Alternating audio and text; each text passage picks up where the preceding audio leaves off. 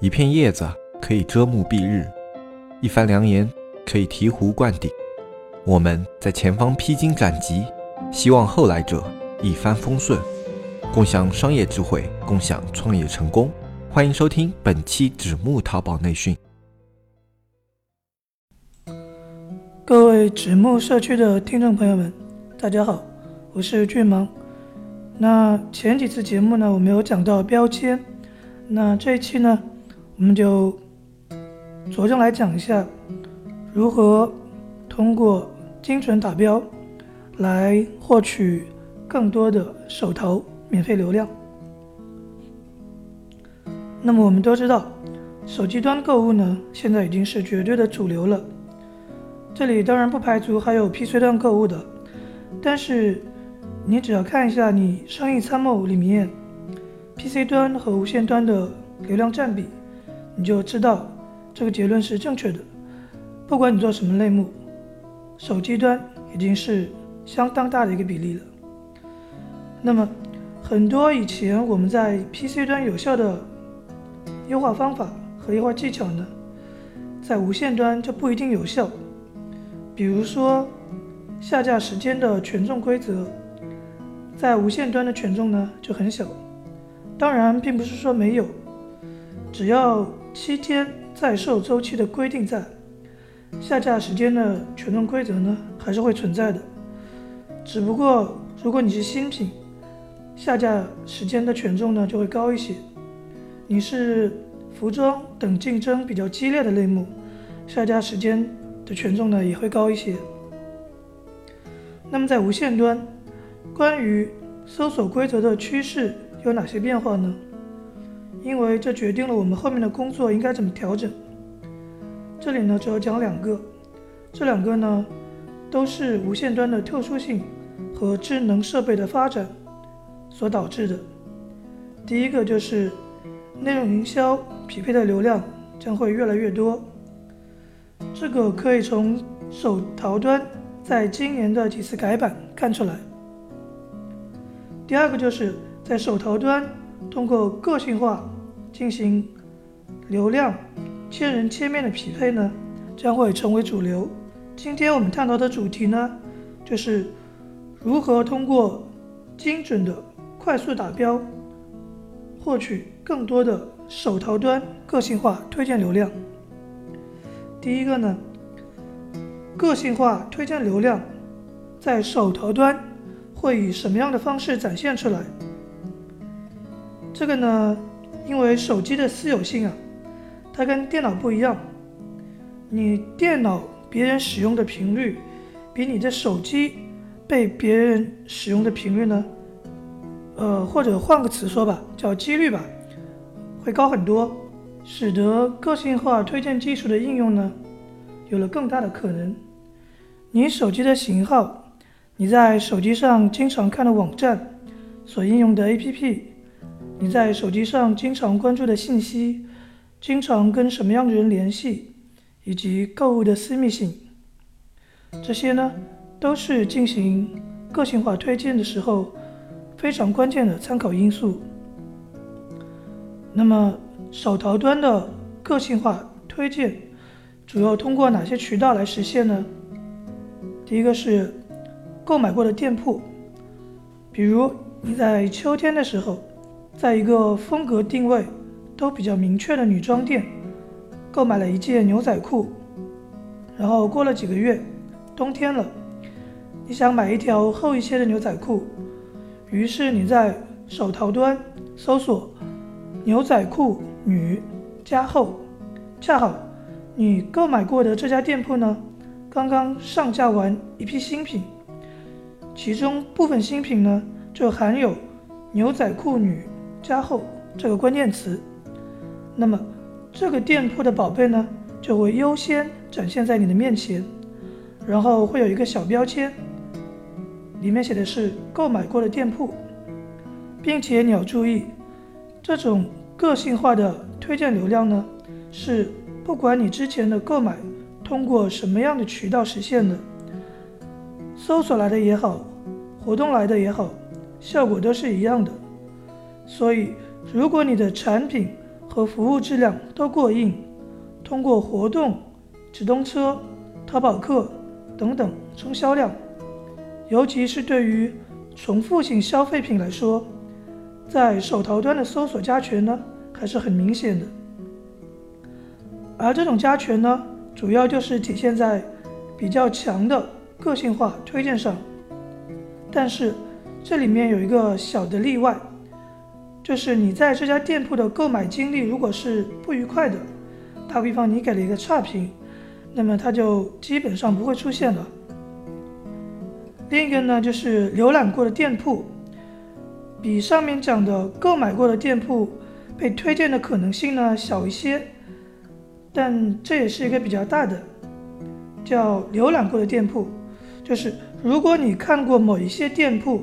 并且停留的时间比较长，浏览深度比较好，跳失率比较低，呃，更或者你还收藏了，那么下次你在搜索关键词的时候呢，这个店铺就有较大的可能性被优先推荐。所以，如果你有机会让精准的消费者多看看你的店铺，哪怕是不转化，也是有利的。还有呢，就是根据你的人群标签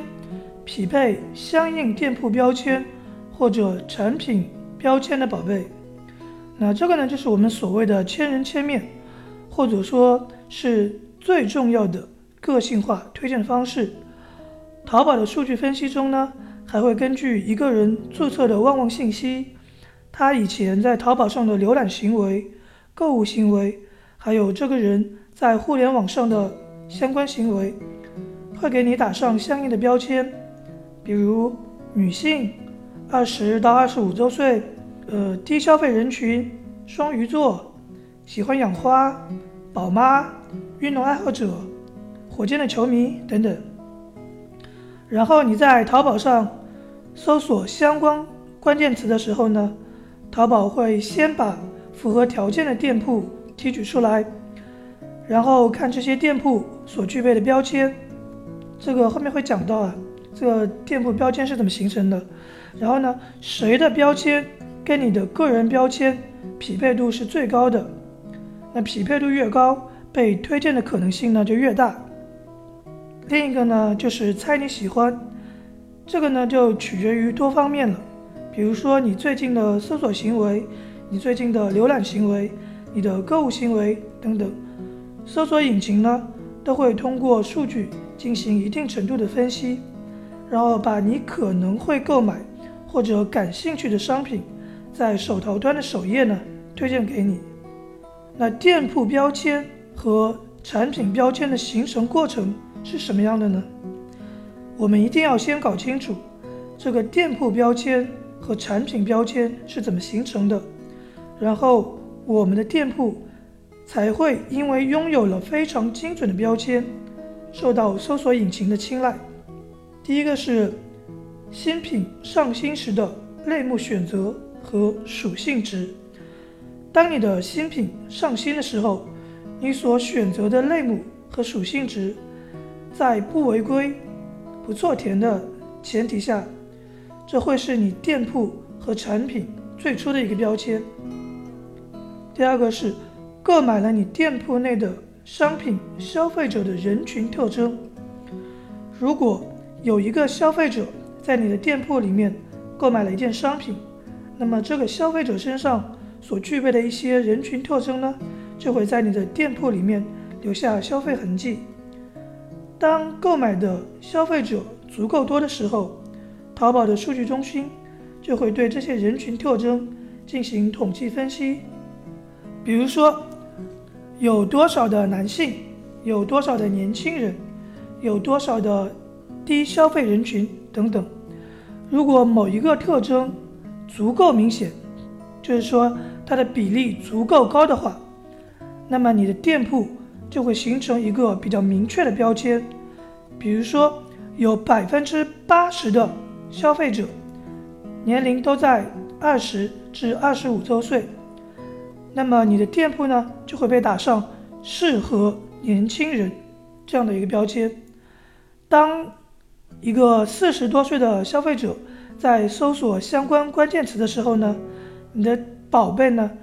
就比较难展现在他这样的人群的面前。第三个是浏览了你店铺内的商品的消费者的人群特征，这个呢跟上面的意思是一样的，只不过这种标签的精准度跟购买人群相比会差一些。我想呢，经常会有人把自己的店铺啊或者宝贝乱发，